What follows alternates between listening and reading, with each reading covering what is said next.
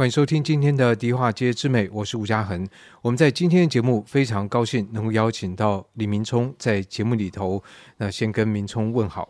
哎，各位听众朋友，大家好，嘉恒好。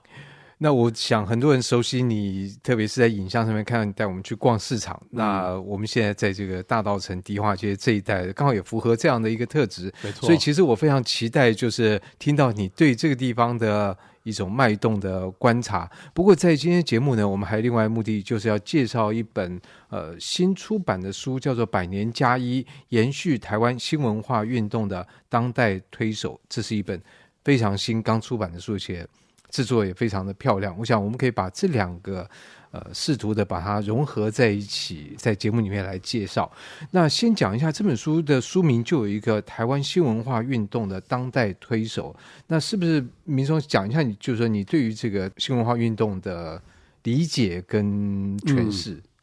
嗯，这本书跟今天的主题为什么会 交织在一起？其实不只是因为这本书刚出哦，当然也是由我所。带领的团队大概花了一年的时间在制作的好，那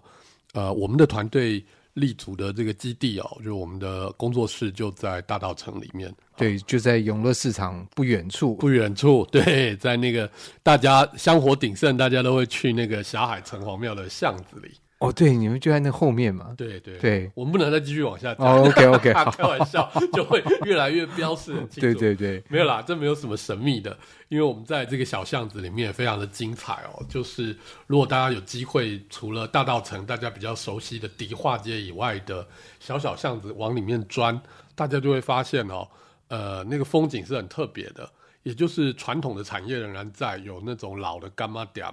有那个在那个大街上哈，因为大稻城有很多是那种长屋嘛，就是房子很长。那从大街可能是迪化街，这个里面有三进哈，意思也就是说有两个天井中庭，然后一直拉到后巷，那个很长的房子，所以到后巷有可能它。可我觉得有一个天井已经够长了，两个天井那对，那两个天井那真的是非常长。对，可那就表示以前是大宅门，知道吧？因为假设你看一个天井。两个天井，那就表示一楼就有三个单位了。对，那如果它有三楼呢？那不是三乘三就是九个单位了。嗯，那就表示他以前家里面这个颇有产业，就是对。那他可能这个这个家大业大，那不止一个儿子，两个儿子分分分。嗯，对对。像最近开的这个郭一美书店，其实你已经去过了。对对对，哇，就是城市侦探，你就到那边。不过那边是一个天井。它也是一个天井，但是其实本来好像是连着后面的、那个，对，它应该本来是更大、嗯，更大，对。但是大家可以想象哦，所以它其实另有风景。也就是说，你在迪化街可能看到是，比如说中药房或者是南北货，但它到了两个天井后面的巷子里的这一侧门，其实它打开，它可能就是一般的民宅或仓库，好，或现在可能也租出去了，它可能变成一个小酒馆、咖啡厅。呃，乃至于像我们这样的一个从事不同这个产业的哦，在这里面，大道城其实有很多做衣服设计的、做动画的、做音乐的，哦，都还是隐身在这里。对，那可是这个外面我们在在旁边走来走去，对，察觉不出来。对啊，因为所以我就说这是有趣的地方哦，就是我觉得大道城逐渐长成了一个，在我看来是蛮理想的。类似我们会说是一个文化聚落这样的一个感觉。那这个聚落它不是靠消费性的开各种好像所谓有亮点的商店吸引大家来消费，但是相对来讲，它假设因为它的房租高或各种问题，那排挤了有生产性的这样的一个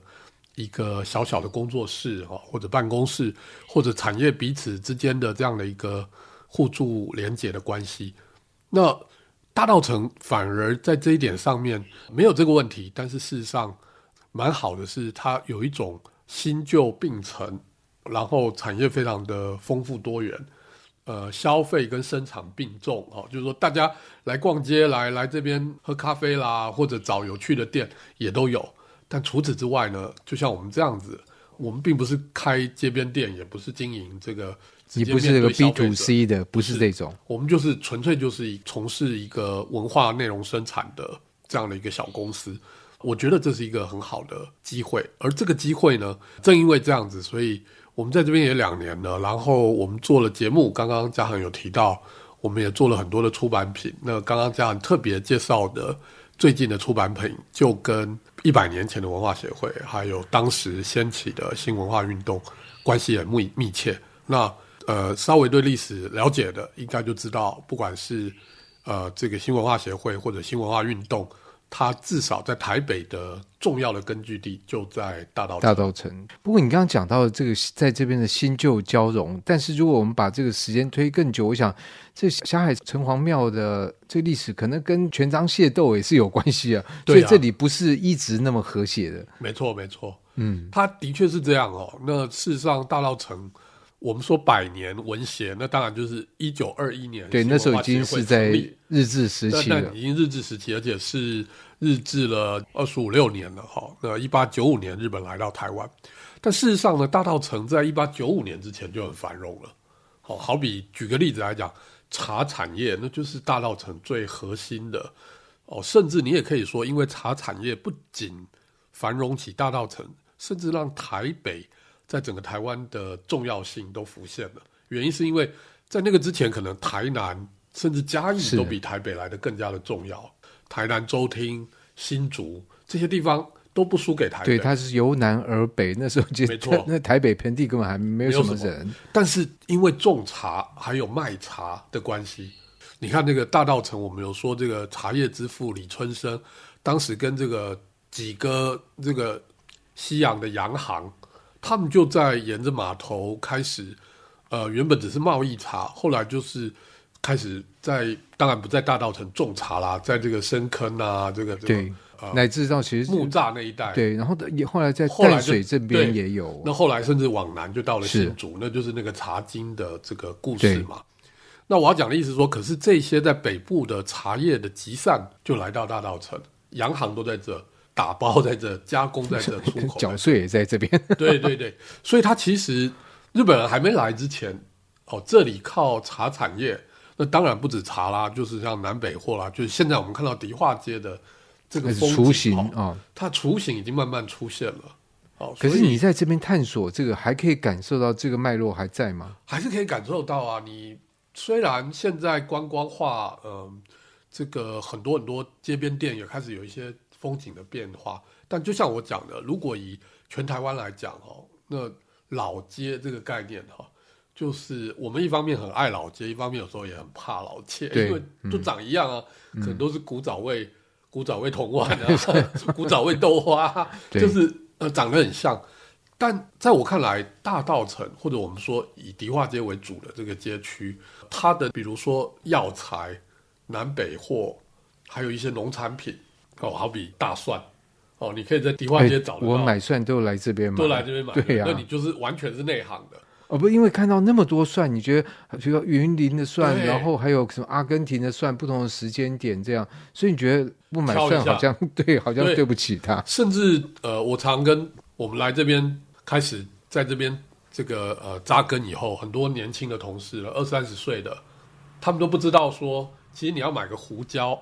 哦，那就是在这边。对你，你，你，你不要去那个超市，对对，你不要以为去那 supermarket 买那一罐一罐的那胡椒，然后什么进口的，然后也不便宜，你就觉得哦，那那应该比随便都比台湾好。No no no，就你来这种东西来迪化街买就对。对，然后中药行甚至就在我们巷口的转角，你根本不用人跟你讲。天气好的时候，他在炒那个胡椒的香味，哦，隔了一个 block 你就闻得到。不会打喷嚏，倒是不会，但那真的很香，所以你完全就可以理解哈，就是你看为什么是胡椒，因为香料嘛。啊，为什么是香料？香料跟药材是其实关系很密切。是，然后这些就你你等下提醒我一下，我其实等下是要再去买那个 买肉桂粉。哦，肉桂粉那也一定都在这里。对。所以我要讲的意思是说，其实日本人还没来之前，这里就有那个雏形，然后那个雏形现在哎还看得到。对，不过这个讲回你刚刚提的老街都统一化这个东西，在那个老街底下，如果没有很坚实具体的这种经济活动来支撑的话，那很容易就被上面你这建筑面面貌一覆覆盖上去，大家都卖一样的东西。可是迪化街这个东西因为在，所以它还是维持着。它不是说卖给观光客的算嘛？它就是集散嘛，在这边。对，我们只能说祖先还是祖上有的，留了这个很重要的资产下来了。所以，好比你看这个，即使疫情非常严重的时候，其实。我们当然也会很担心迪化街的街边店的各种状况，那能不能撑下去？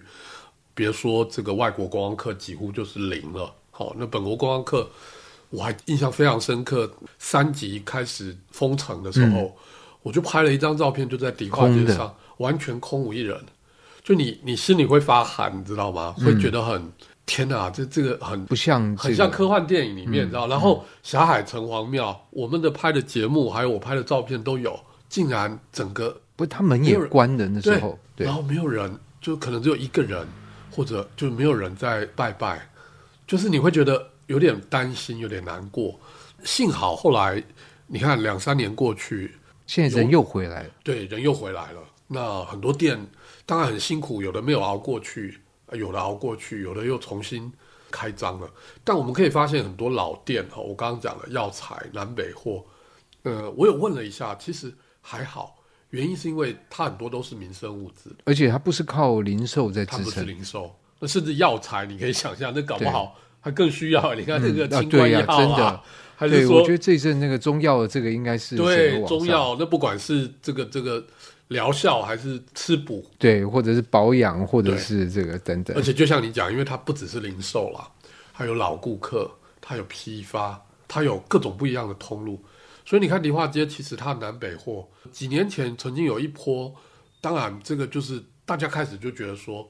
哦，一间开始说，哦，我们本店都不卖那个，可能是是这个来路不明的，或者是中国比较低价倾销的这些材料，他特别标榜这件事，那其他的也就偶尔会跟会跟着，无形中你现在看到其实很多从从卖这个南北药材、南北货药材。乃至于到了逢年过节的时候，不是会卖一些糖果啊这些的，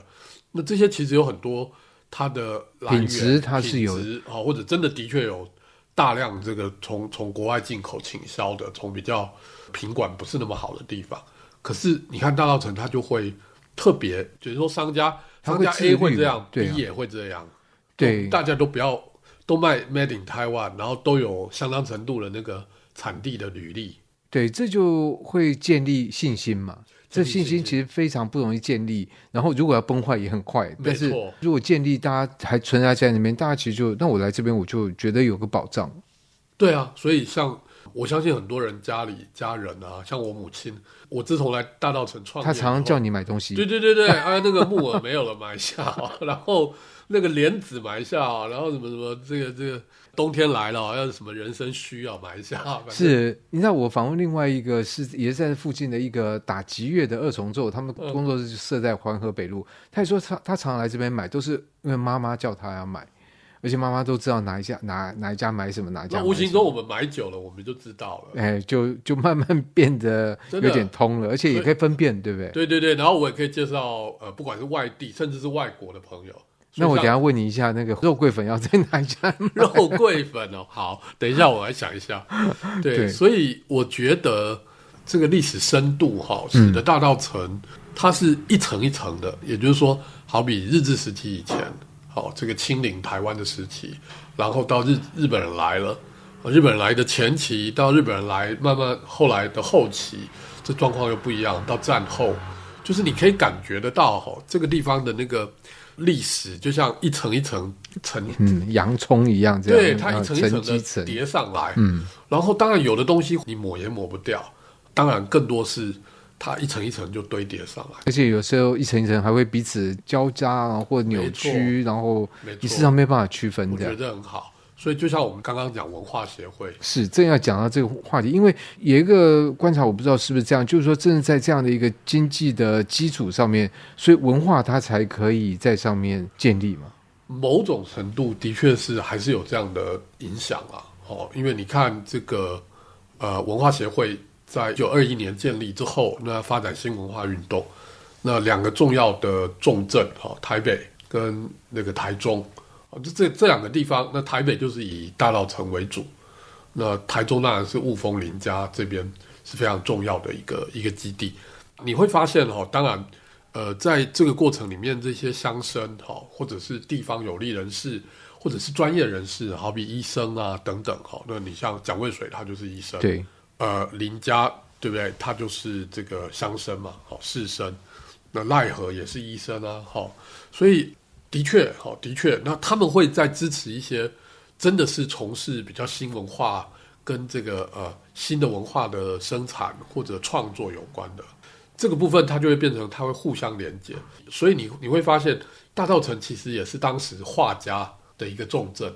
好，那这些画家跟支持这些画家的的人赞助人是关系很密切，所以我们只要。跟大稻城有一点点熟悉，就会知道那个嘛，很有名的那个咖啡馆嘛，坡利路嘛，嗯，对，就用那个古典乐曲名字坡利路那个咖啡馆。那那坡利路咖啡馆当时他开的时候，那个老板本身就是一个赞助无数画家，从我们讲得出来了，李梅树啦，等等等等的哈，就是当时在这边郭雪湖啦等等的，都关系很密切。我要讲的意思是说。嗯，的确，就是说，像大稻城这样的一个有历史跟经济基础的地方，那么它在一波文化运动起来的时候呢，呃，它是一个非常重要的这样的一个一个该怎么讲？嗯，就英文我们可能会说 trend setting，就是说潮流设定的地方。嗯，好，那或者是说潮引领风潮，引领引领风潮，那它也不一定是。这么平顺的哦，因为它有可能有各种不一样的能量在这里折冲，哦，有时候会有冲突，但有时候会协商产生一种新的可能，而大道城就是这样的地方。所以你看新文化运动在这里发展的时候非常有趣。我当我越来这边越进来，就越觉得它真的呃，从我们刚刚讲的经济，然后政治影响，然后到了文化面的扩散，那甚至你还可以说。大稻埕现在当然已经好像已经比较看不到了，可是这样当时的这个所谓酒家的文化啦，蒋渭水也是开，对啊，对啊，那开酒家卖酒的啊，嗯、然后这个这个呃。酒家当然跟我们现在理解的酒店不太一样，对，那、嗯、就是一个比较风雅，吃有吃有喝，然后也也谈文论艺这样。对对对对对，然后去谈论时政，因为在那种地方谈，你知道，警察比较不会那么敏感，硬是要就就想办法要去。可北京署离这边也不远啊，真的。就近监控，所以它就形成了一个很有趣的哦，这边有戏曲戏曲的文化，呃，永乐座啊，对对对对对，所以这个其实。我们后来爬书这一段历史哦，那当然呢，在一九二一年新文化协会成立之后，那以这里为基础的新文化运动就变得真的很旺盛。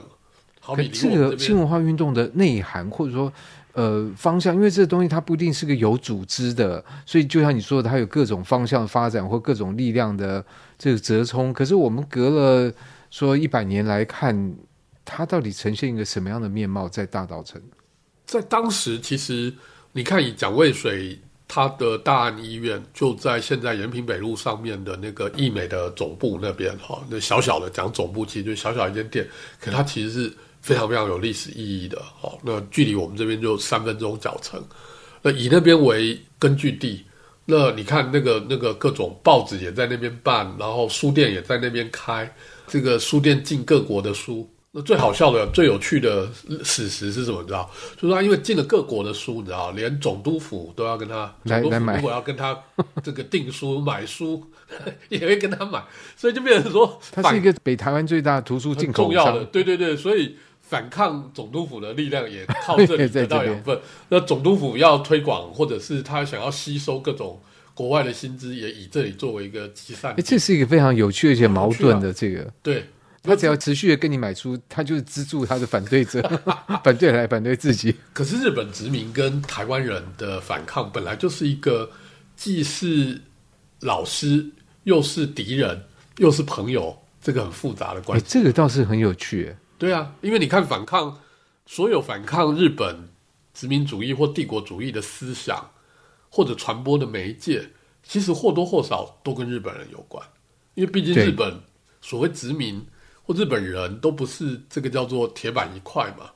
那当时在日本本国的反帝国主义、民主的思想、民族主义都很旺盛啊，是或者左派左派的，所以他们当然会同情，以他们为师，对，然后他们也会同时，他们也会同情我们，他们会互相传授，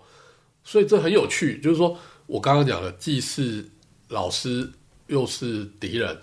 好，然后有时候又是盟友。所以大稻城就是一个这样的地方啊。那这个地方，可是这个总督府总会有个底线嘛，对不对？对啊，一定是的。所以在这边很有趣啊。你看那个我们刚刚讲的那个北署，就是在宁夏路，也就是那个呃宁夏夜市旁边。如果听众朋友曾经在那个进修女中的旁边有一个很漂亮的古迹，然后事实上以前是是这个所谓的警察署，警察署哈。那里面还有黑牢。这个像蒋渭水这样的这个先人志士们，就是也蹲过一波一波的都在那边被蹲过，然后他现在也保留了那个老房的样子，对对对，但没有水了，对，当然没有啊。他现在当然变成新文化运动纪念馆，哦，就是一个台北市政府下辖的场馆，那以策展跟出版来做新文化运动的，不只是纪念哈，而且希望它是与时并进，能够跟当代有对话的。这样的一个基地哈，所以今年就是因为我们接受了这样的邀请哈，那因为去年刚好是呃文化协会成立一百年，那一百年当然不只是这个新文化运动纪念馆，还包括全国各地，从中央的文化部到地方的呃美术馆啦、博物馆啦、文学馆啦，还有这个民间的一些社团组织，用各种方式，学术机构有研讨会，民间社团可能有类似像走读这种比较轻松的活动。好，那或者还有电影欣赏啊，好，各种音乐会。那事实上，在去年文学百年，就希望好比再现文学当时是当年不是也就有有比如放电影啊、电视啊，到处对到处去做这个剧啦，哎，启迪民众的这个事情。对，讲白一点，因为当时大部分人是不识字的，那你要一下子让所有人文化能够这个提升，靠各种方式。嗯、百年后呢，纪念。或者连结这件事，其实百花齐放的文化的这个运动或者展览活动，我觉得是非常重要的。所以去年那个百年之后呢，今年我们就在想说，如果我们这么看啊，今年叫做我把它设定为第二个百年的元年，嗯、是刚好满一百年，我们再重新起跳，对对对对对对，第二个百年的元年，那我就给自己设一个目标哈，也是我跟这个新文化运动纪念馆。我们达成了一个很棒的共识，就是我们必须要做出一本，让一百年后我们的子孙，如果就如同我们现在要去翻百年前的历史，那有一本什么，有一个史料留下来，让我们知道一百年的人前的人做了些什么。那我们知道一百年前的蒋渭水他们的世代的这个先贤烈士们，他们做了一些事情，而而一百年后，包括他们的子孙后代。大概都孙辈已降了哈，然后到跟他们没有血缘关系，但是持续从事的当年他们一直在从事的工作的这些，不管在学院或者在民间，在政府或者有可能是非政府甚至反政府的这样的组织里面，但是大家兄弟爬山，各自努力，众声喧哗的，一直在推动呃百年，相当程度我觉得是未尽的志业吧。那我觉得。他们应该要好好的被深度访谈，然后记录他们做的事，那就是我们这在这本书里面做的事。是的，要做的事，也是我们在大道城这一年，呃，是第二年了。那我们很重要的一个努力。不过在百年之前，你刚刚其实也提到了，就是它是一个有商业，然后跟文化的一个结合，所以它可能表现成一个，比如艺术的赞助人的这个关系。那如果在第二个百年再重新来思考，也就会来去界定现在的商业活动跟文化活动在大稻城之间的关联。哦，这是好问题，的确是如此啊。那我们也的确看到大稻城在这几年的发展有一个我觉得蛮特别的地方。就是相对于许许多多这个老的街区呢，会比较依赖哈，或者会比较期待政府有挹注非常多的资源。资源 有资源来我们才做，没有资源对对对对，就会这样。可是大稻城呢，那个能量其实相对来讲是我觉得比较平衡跟健康的。嗯，也就是说它的不是依赖，不完全对，甚至比例来讲是相对低的。那反而是它自体内在的。呃，各种商业的这样的一种新的新经济的能量或者可能性，不断的被创发出来。好比这里的租房子的模式，我们就可以知道，这边其实有很多很多像我们的房子，好，或者是这个这个呃隔壁栋的，它是可能是不一样的屋主，但是是属于同一个协助这些屋主们来整理旧房子，把旧房子进行维修、进行管理、进行招租，去找到适合呃可能有趣一点的呃进驻进驻。好，那同时之间也让他们的属性是可以互补。